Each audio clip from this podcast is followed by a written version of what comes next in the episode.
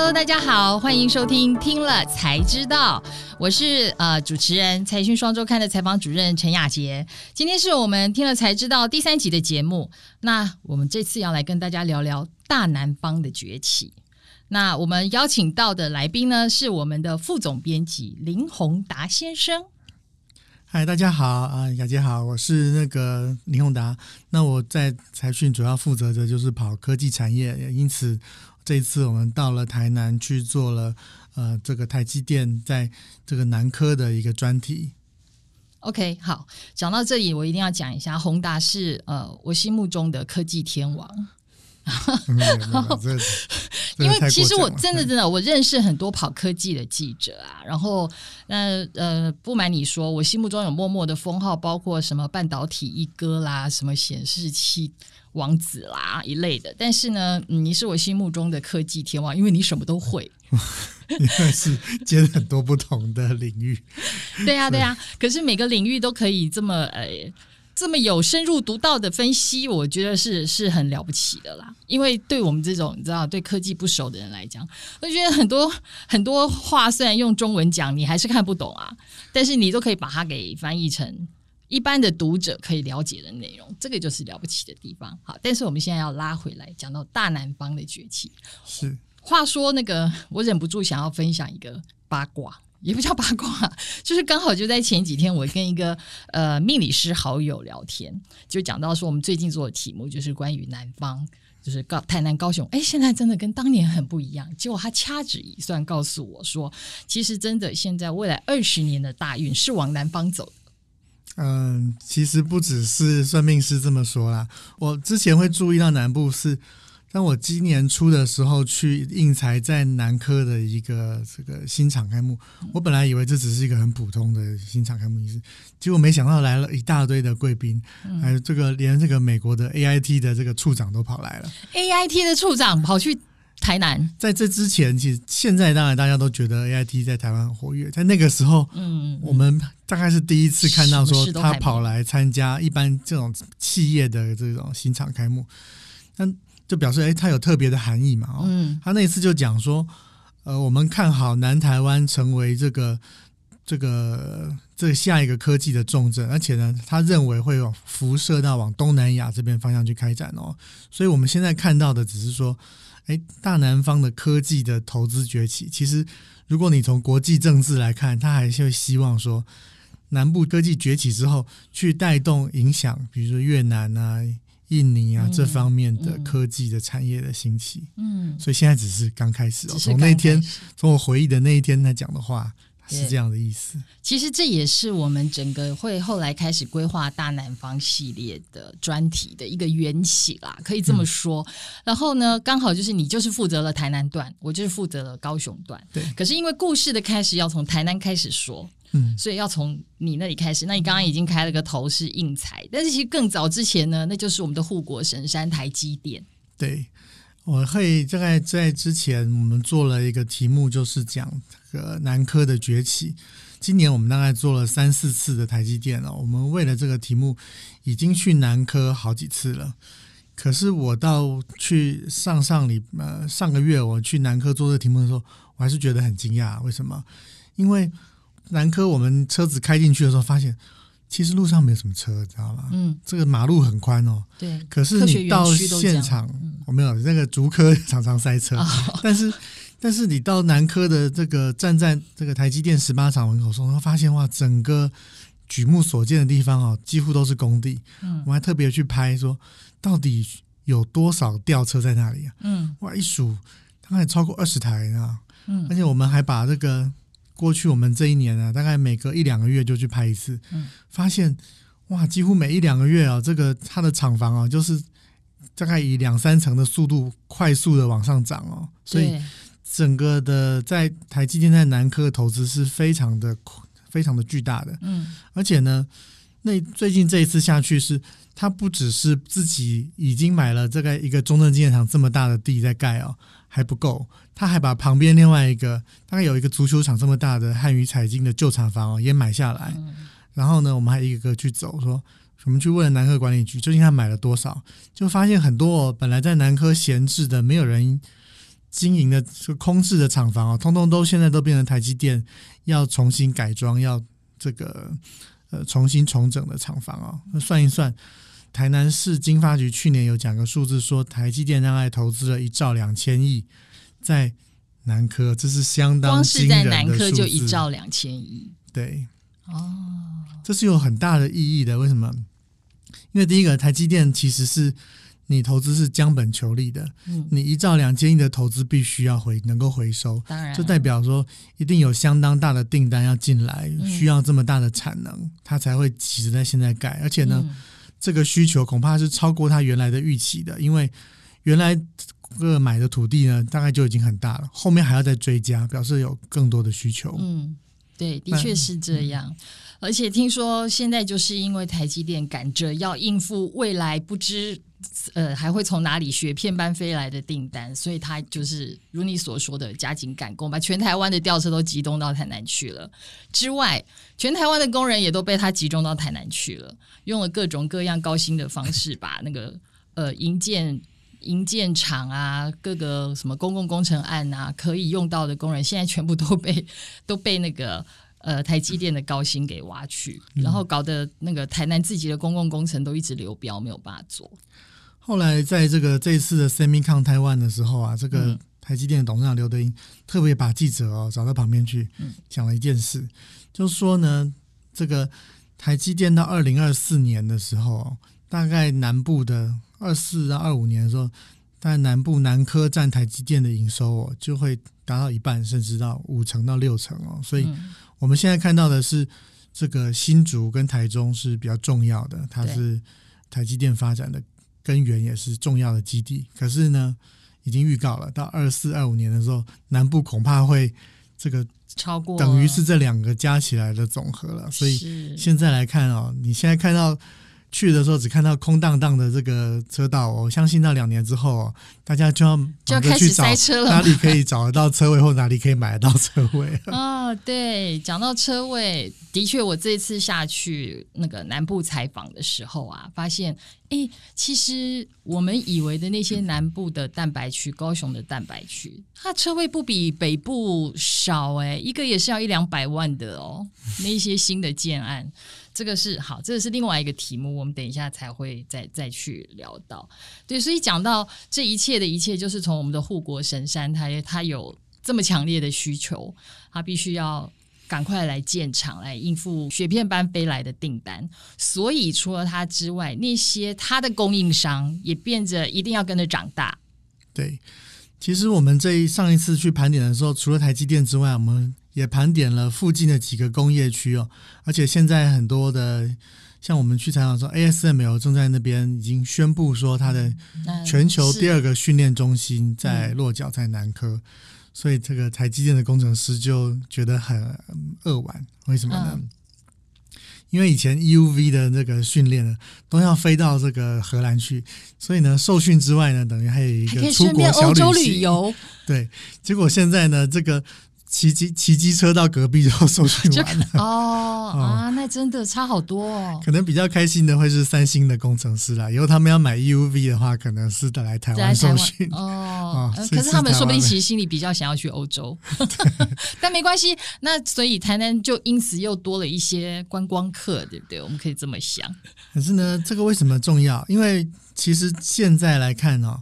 呃，台南会成为全世界 EUV 这种极紫外光呃设备最密集的地方。EUV 是什么呢？嗯，EUV 就是当我们这个晶片要做的更微缩，线路要更小的时候，全世界只有这种机器有能够帮助线路微缩到可能做到，比如说五纳米，做到三纳米，都需要这样子的机器。嗯，嗯，那所以这个台湾在 EUV 上面的这个聚落会开始长出新的供应链。像比如说，我举个例子，像默克啊，默克在高雄啊，我们今年初的时候有去采访默克的总裁，他就说啊，我们今年要把一种非常高级的这个非常贵的这个半导体材料要移到这个台湾来生产。嗯，那我就问他说，这个你们大家都在讨论的是摩尔定律是不是要走到终点了？嗯，以后就制成很难推进了。哎，你们默克怎么不断的在并那个新的半导体材料？嗯，以前他们是把它卖掉。哦，大概二十年以前把它卖掉，嗯，现在要把它买回来哦，而且大力的加码哦，还说要在台湾要做这种新的半导体材料，他说不会，我们非常看好这个以后哦，可以赚的钱还很多，嗯，结果今年 SEMICON 的时候，我又再碰到这个董事长，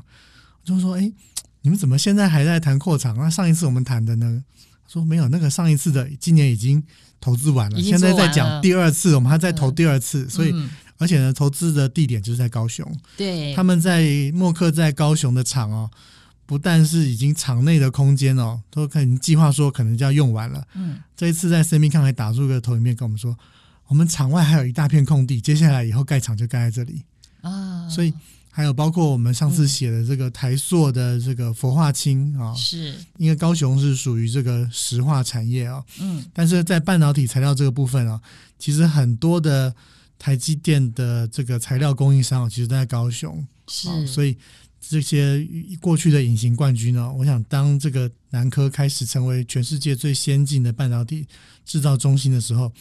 它有机会可以带动这个高雄的材料石化产业进一步的升级。对对对，你你开了一个头，就是为什么台积电它虽然一度大家觉得说它很可能也会去高雄啊，因为。种种原因，结果他最终是在台南嘛。然后，呃，董事长刘德英之前虽然也有讲说，哎，短期之间是没有在考虑去高雄设厂的，但是大家一点都不担心，或或者是说，应该说我们的高雄市长还是对于科技业的投资充满高度的信心，就是因为周边的很多业者也都也都在加紧投资了。然后，像你刚刚讲的默克啊。他是德国来的嘛，对不对？嗯，德国来的大厂，但是其实他在高雄的基地就是在鹿竹园区。其实鹿竹园区，呃，虽然也是算南科的一部分，但它的规模呢，比起真正南科的台南园区是差很大一截的。然后。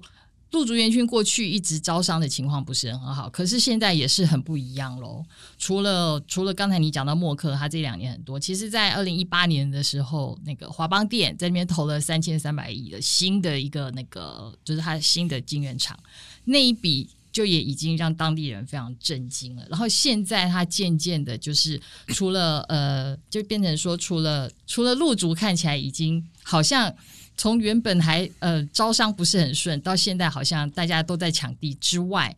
桥桥头也一定要开出来了。你讲到地，让我想到我上一次写那个封面之后，有一次有一次去参叙，人家就介绍我说啊。这这位是股神，他身价大概有 三四十亿。介绍你吗？不是，我说介绍一位这个投资人，专、哦、业投资人，okay, 非常资深的投资人，是是身价大概有四五十亿。是。然后那天晚上，我们大概都在谈台积电。嗯。然后呢，那天晚上台积电也是大涨，大概从大概从呃三百多开始涨到四百，大概是那个时候。嗯。可是这位股神呢，其实看起来就是心在别的地方。后来他才，我们才辗转知道为什么。嗯，他就跟我们说，他已经去南科绕好几圈了。在我们写南科的题目之前，哦，他去绕南科好几圈了。那时候还没有很理解他讲的什么意思。嗯，后来我才知道说，他投资的标的不是台积电的股票，他投资的标的是南科的土地。哦，哎，这也很聪明哎，对。而且这个人很有趣哦，嗯，他是在之前在当台积电去。这个竹南那边开始设厂的时候，他也已经做了过一次了。他说：“现在这个竹南的土地已经卖的差不多了，嗯、所以现在转进这个南科南，南部去了。所以你到这个南科去哦，其实他我们之前讲 L 特区嘛，嗯，其实现在对 L M，, 现在旁边其实最接近的不是 L M，L M 是比较旧的开发区，嗯，它还有最新的开发区。”那其实那些大概很多的土地开发者都在看他接下来这个什么时候开始进入区段征收的一些状况，在我的理解里面，大概在一两年以内，那些土地就会重新规划完再开放出来。哦，所以这位股神其实不只是股神哎，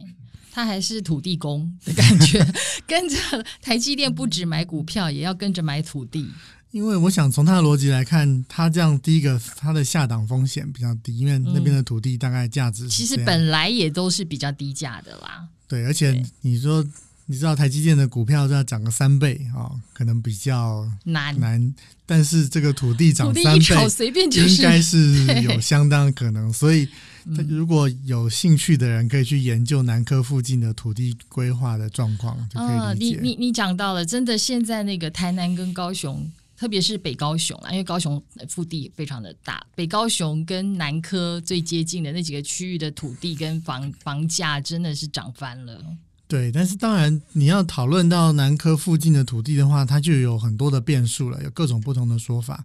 我们自己去亲身观察的时候，是从下高铁站，你从高铁站旁边就可以看到，几乎整个高南科台南高铁站旁边就已经是一片工地了，嗯，到处都是建筑广告，嗯，然后开车上路，高速公路旁边两边全部都是房地产广告，到了南科的那个。那个管理局对面的那个卖场里面，嗯，还是都是广告。哇，这个这个这个，他们说那个竹新竹的这个房地产商早就已经看到台积电动作，早就全部都来了。嗯，所以那但是现在还有，我还认识台积电的这个员工的眷属跟我说，他说他就特有一天特别素颜哦，嗯，穿着拖鞋啊，去这个预售中心里面去谈价钱，那小姐就跟他说啊，我现在我们。本来外面都卖一瓶二十五的啦，但是我可以卖你十八万，这样你就可以拿去转卖给转卖给那些 那个台台积电的那个有钱人，这样你还可以赚一手。哦，他是故意不要让人家认出他就是台积电眷属。但是我后来跟我这朋友聊说，那你到底想买哪里呢？嗯，其实真正影响他们的采购决策的，我觉得现在要观察南科附近的公共建设的状况，因为。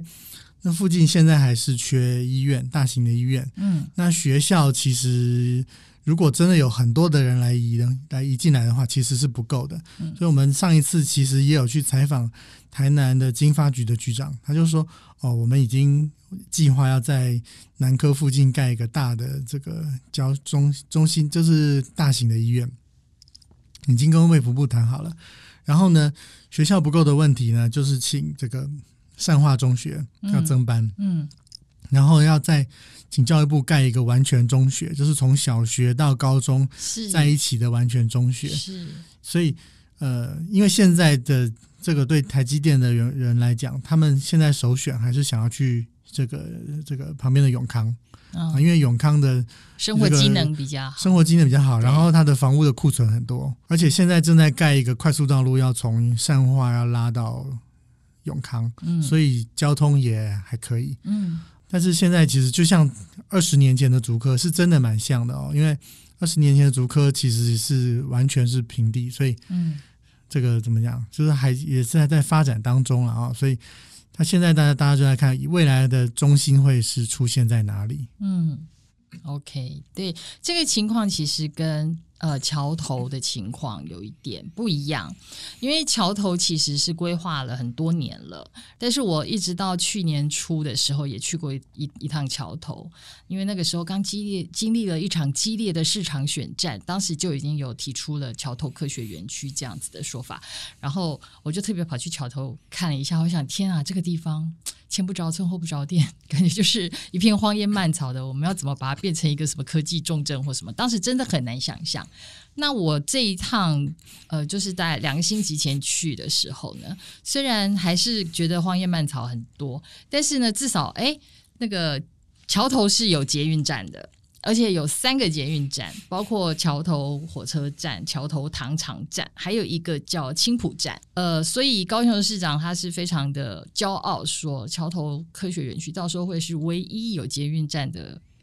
的科学园区，不过我要我要先提醒大家，现实是你从捷运站走到园区里，大概约莫脚程也要三十分钟吧，所以你最好还是骑 U bike。嗯，好，那好，对不起，那个岔题了。但我要说的是呢，现在旁边的那些建案呢，已经非常密集的盖起来了，而且他们都深信桥头的生活机能是会超过南科。台南园区的，因为呃，除了刚才我讲到捷运站之外，其实桥头很早以前就被规划为新市镇特区了。然后，所以它那边还有桥头地方法院。然后某大钢铁集团南部 某大钢铁集团最近就在桥头法院前面呢，那个有一个新的成屋案在开卖。我朋友刚刚才传给我，其实那个案子十一月才要才要正式公开，然后可是这两天开始开放让预约的那个就是有预约的的的的客人，就是可以先去带看。他说：“哇，现场排队的情况宛如周百货公司周年庆排限量商品。”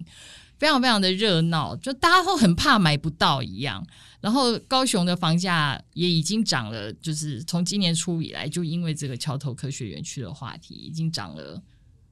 大概这都大家都超过一成以上了。所以，对，我想这个我们在看这一波南科南部科学园区的这个投资潮，最关键的其实是水电跟土地的供给啊。对对，因为没错。因为之前其实我们在做的时候有盘点一下，中科是因为说中科曾经遇到中科三期的这个环评的这个争议，导致他已经这个诉讼了十年哦，都还没有完全的这个落幕。嗯那使使得这个开发的过程，因为它会限缩你能够使用的水的数量，嗯，所以造成的这样的影响。那台积电如果没有足够的水的话，其实台积电不太容易在那边设厂。对，那南科其实是原因是好几年以前，台积电也想在南科这个设厂的时候，也遇到了水电不够的问题哦。嗯，当时其实你如果有印象的话，那个时候曾经有抛出过一个球来说。台积电考虑要去美国，对对对，对，这这就变成了一个转折点了。因为这个政府收到这个讯息之后，就开始积极的 推动说，因为当时据我的了解啦，南科的水电土地的那个规划都已经规划好了，嗯，很难再生出更多的水给你。那后来就是在这个赖清德当时他是市长嘛，对，在他的协调之下，就把水利会的。这个好几万吨的水哦，在好像是五万吨拨给这个多拨了五万吨，多拨给科学园区。对，那现在你如果去南科看啊，你会看到很多的再生水厂，我有我有看过至少有两到三个。嗯，那为什么是这样呢？因为台积电它生产晶圆其实常常要需要清洗，它需要用到大量的水。嗯，但是除了我五万吨的的水之外，我还可以自己再循环一次两次，他说一滴水用个十次，对对对，好，那五万吨就变五十万吨了嘛，嗯、对不对？那我透过不断的循环哦，我才有办法供给我这么大量高阶的晶圆的这个制造。嗯，所以这个水的这个额度还有土地啊，他们后来把这个滞洪池填起来，嗯，好到别的地方去挖滞洪池，对对对，也增加了对台积电的土地的供给哦，对对对，那水还有最后的电，好，嗯、就是说。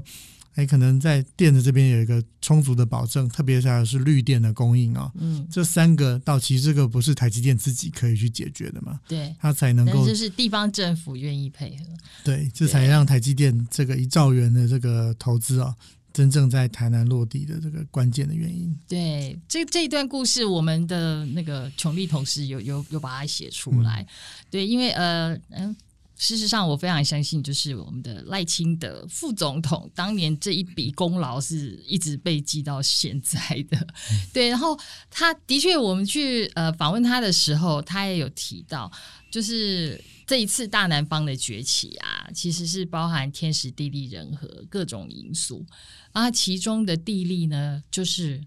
拥有土地的就有机会，那还有水。对，好，水是另外一个问题。对，当年其实就是一直在传说台积电要留在台湾的话，然后台南、高雄给他选，结果后来高雄被被被就是落选的原因就是在水。对，所以现在这个南部最近都不太下雨，我们就有一点担心。对对对，其实其实高其实其实台积电没去高雄啊，高雄的企业。是有一点松了口气，因为他们都说，如果到时候台积电要去，为了要供给他他需要的水，那到时候市政府一定是来叫我们大家要省水，所以变成是我们大家都要再增加回收水，是不是？要增加这样子的设备投资一类的。不，当然对水对半导体事业是是，对半导体生产是很很重要的事情。然后，事实上，为了这个半导体，哈，我们说高科技业要到南台湾去啊，高雄市政府也真的做了很多努力啦，包括他要把化工厂全部都集中到大林埔，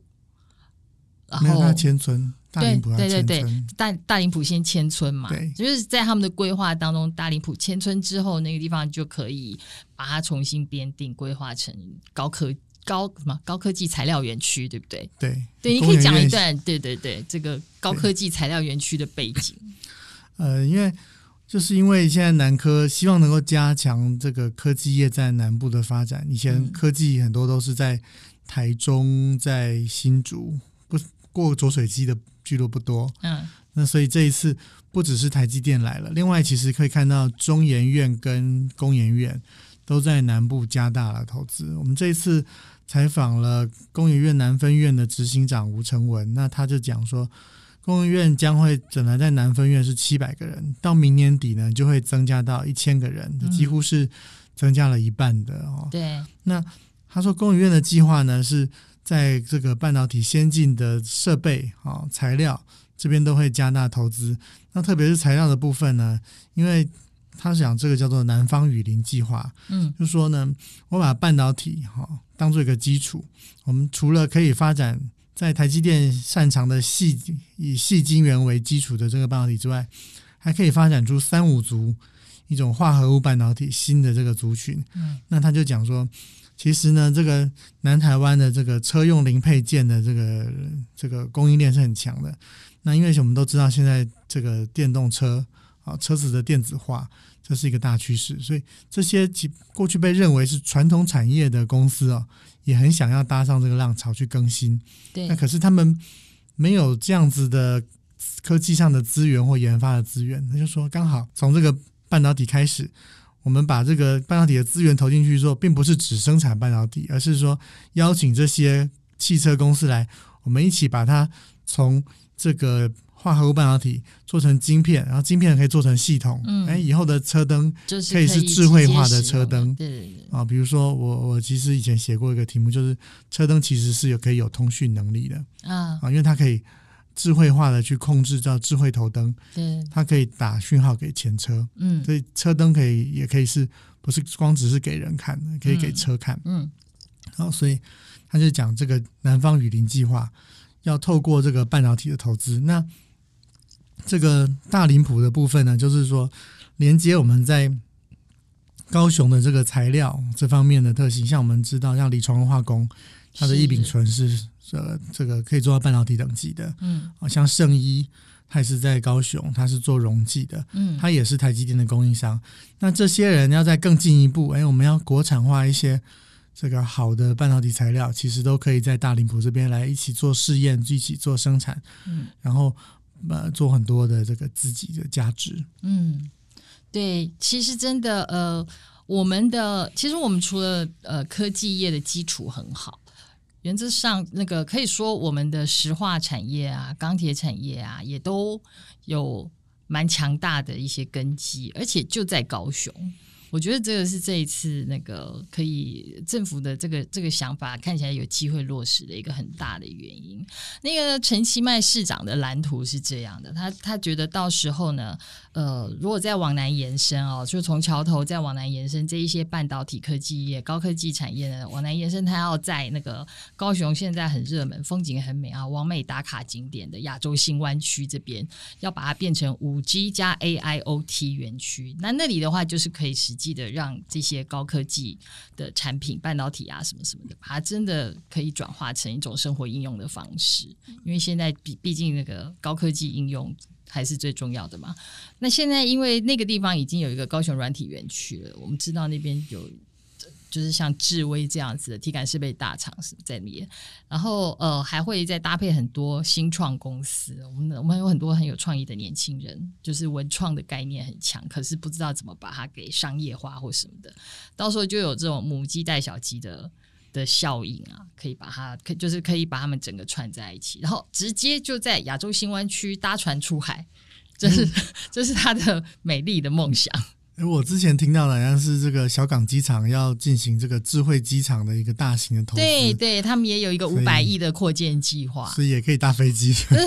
搭飞机也很近，捷运好像也没几站。所以其实像新创公司，我们也这次其实采访的时候看到说，在台南也已经出现了专门是因为 EUV 而出现的新创公司。嗯那他是台积电的员工跳出来成立的。那他利用一些特殊的方法，可以让这个精密的光照，因为光照在半导体就好像底片对这个相片冲印一样，光照非常的重要。是，它能够用比 ASML 原厂更厉害、更有效率的方法去检查我们讲的这个 UV 这种精密的这个曝光机所用的这个光照。嗯，它生意非常好，像很多厂商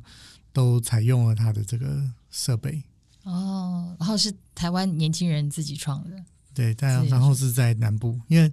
我问很多厂商说：“哎，为什么你这个台湾的整个西半部都是半导体哦？以前大家都选择设在中间，对，南北都可以供应。他说：你们为什么要设在南部呢？嗯，说因为以后最先进的半导体制造都在南部啊，我就守在这里就好了。哦，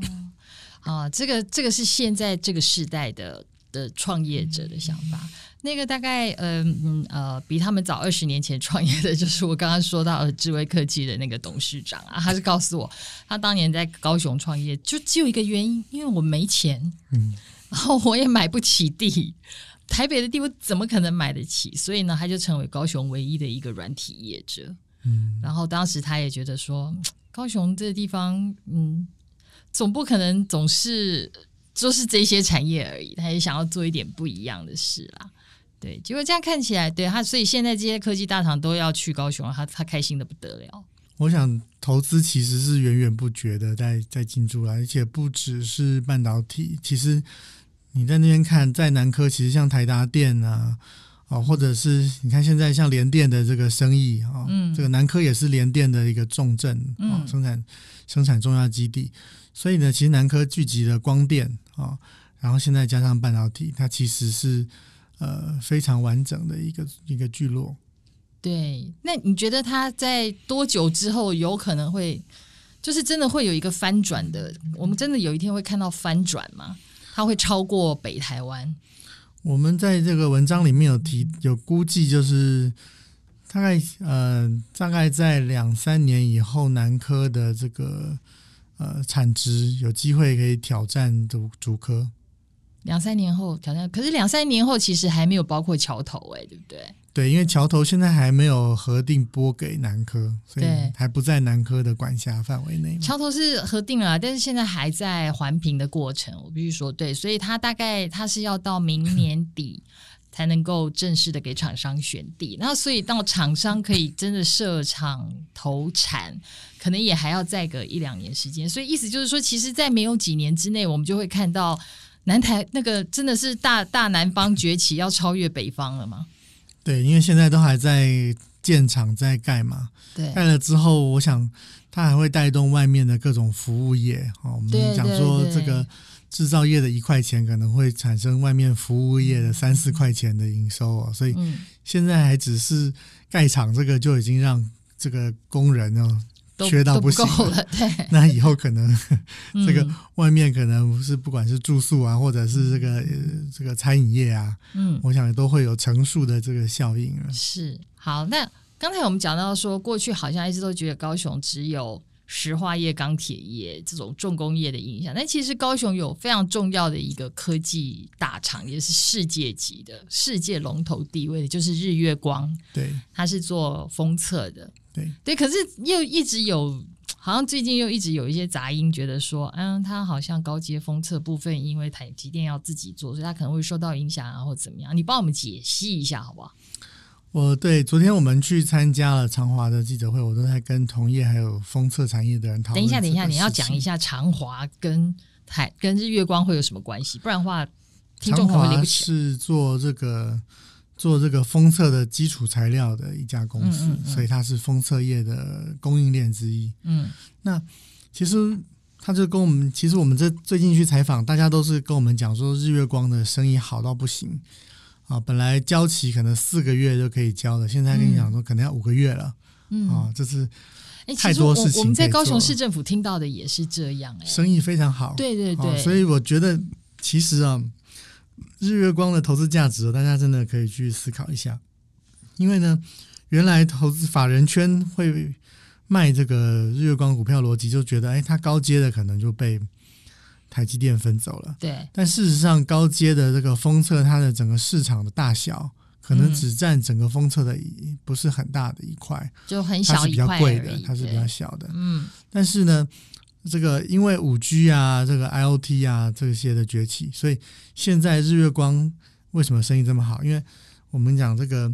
iPhone 的这个天线的封装，嗯。就要由用它的封装来封，嗯，然后呢，Apple Silicon 新的苹果自己的 CPU 晶片，嗯，必须要也是日光在在处理，啊、嗯，有一些啊，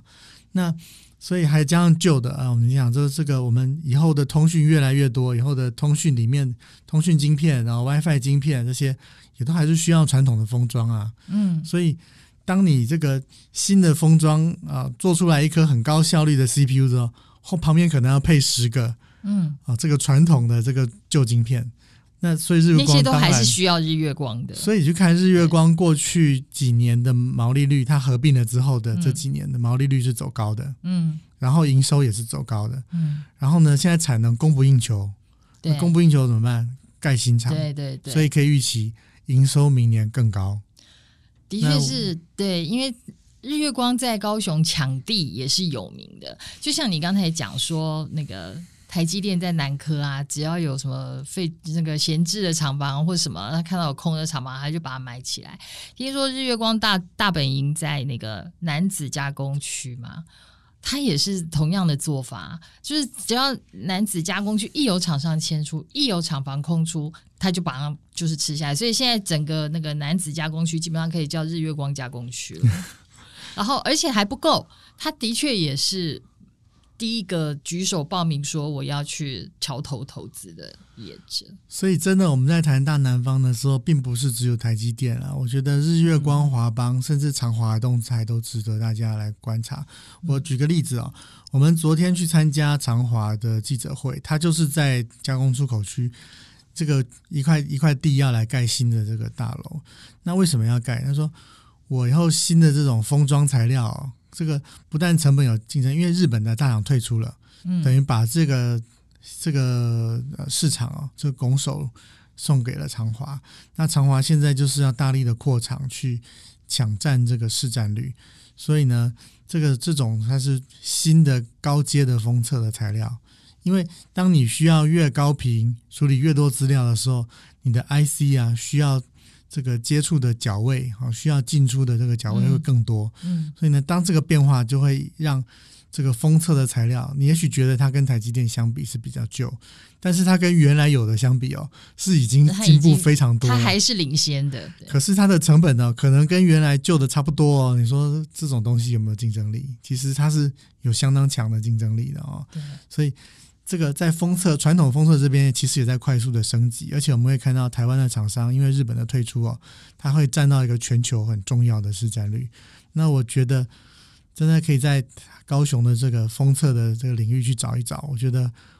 如果你没有投资到台积电哦，其实台湾还有很多相关的公司哦，我觉得它是物美价廉，而且有也有会有高度的成长性。所以你刚才讲到，其实除了台积电，然后除了刚才封测的日月光。其实被动元件在高雄也是很大的投资，哎，也是很大笔的投资。其中一个就是我们的陈其迈市长的，听说是学弟陈泰明董事长过去，对，他也是在高雄，这次也是投资了三百多亿。对，这个过去也是一个往上攻的一个代表嘛，哦，嗯、这个这个陈泰明他们呃兄弟创业的时候，本来叫台湾阻抗公司。这名字听起来比较像生技公司。在在当时，其实这个台湾刚开始的时候，其实是等于像这个摸着石头过河，啊，所以当时是遍地开花，到处大家都在做这个、嗯、这个被动元件公司。可是到现在哦，能够生存下来，这样子能够到规模到这个二十亿、三十亿美金这样规模的，已经是世界级的公司了。嗯，那现在陈泰明在做的就是希望能够。让这个被动元件供到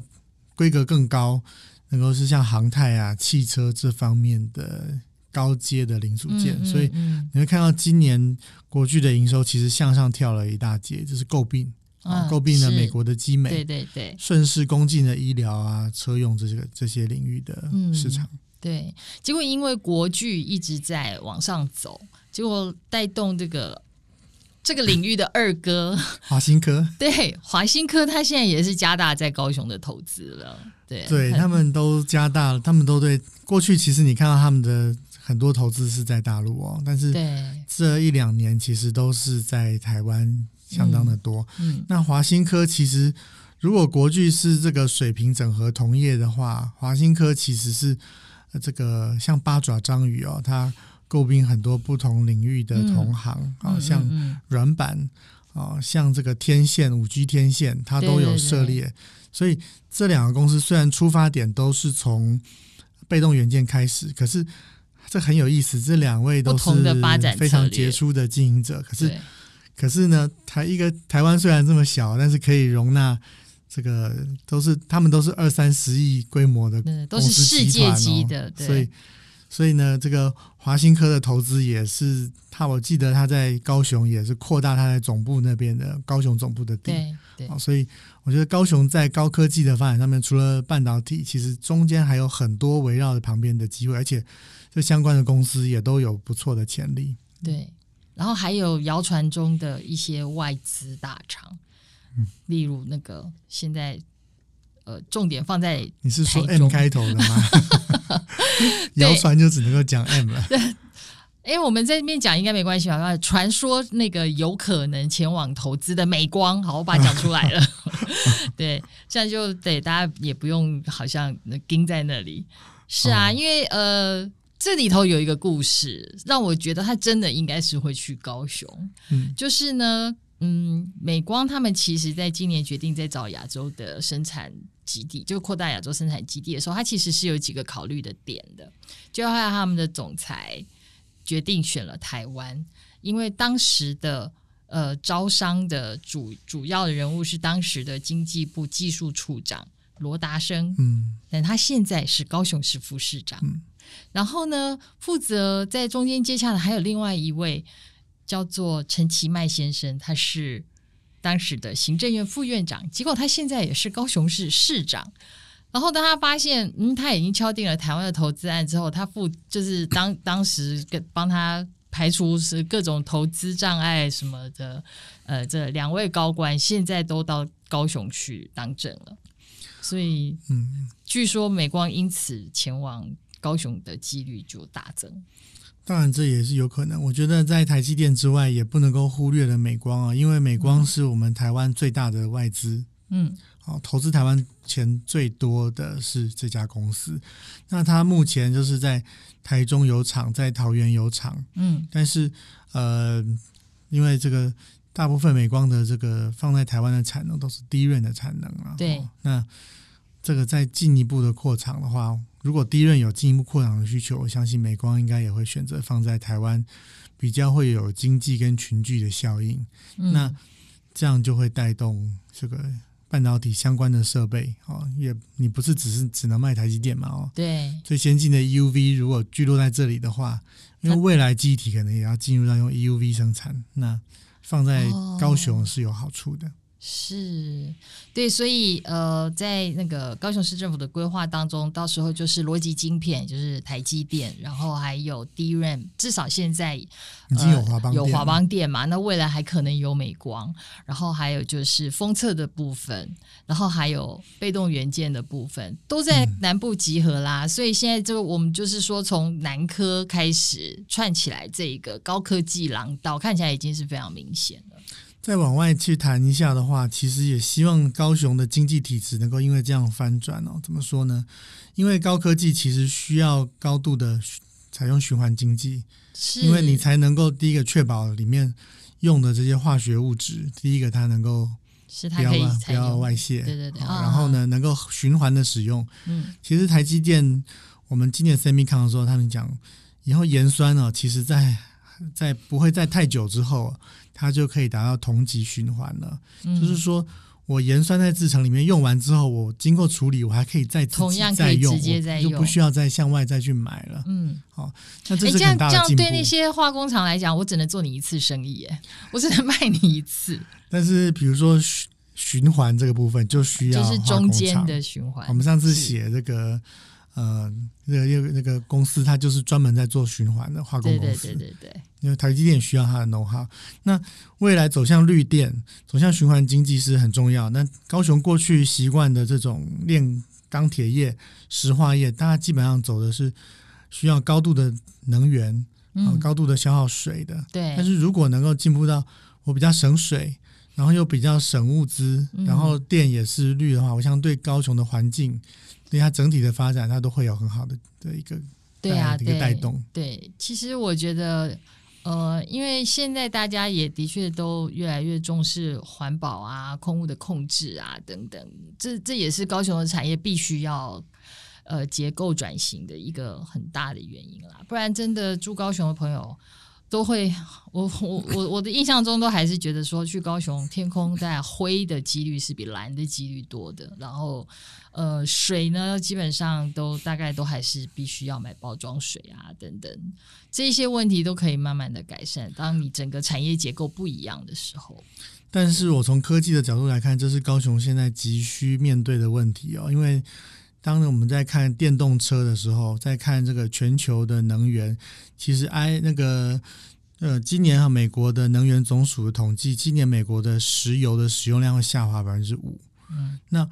如果十年之后石油的使用量是呈现逐年衰退的状况的时候，我相信石化产业也会面临到一个转型的一个变局。对，所以这就是为什么我们不管是政府或是业者本身也很希望能够朝向那个呃特级化学品，就是特化的方面，例如说像对像半导体材料这样子高质化的方向去发展。哇，所以大南方真的要不一样了。而且是必要的发展，我觉得对高雄的经济的转型，这是一个很重要的基础。而且，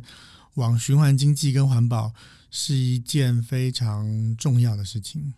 好，这看起来好，就科技上来讲，真的，嗯，高雄有一天会长得比台北还进步哎，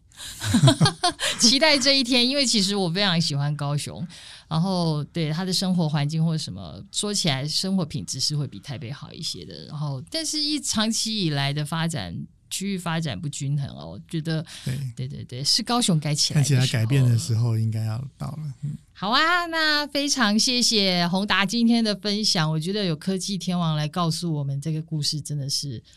嗯，蛮重要的，好听的故事就可以来告诉呃我们的听众朋友们。那也非常谢谢大家今天收听了，听了才知道。如果有什么问题呢，或者你还想听一些什么内容呢？欢迎留言告诉我们。那我们下次见喽，拜拜。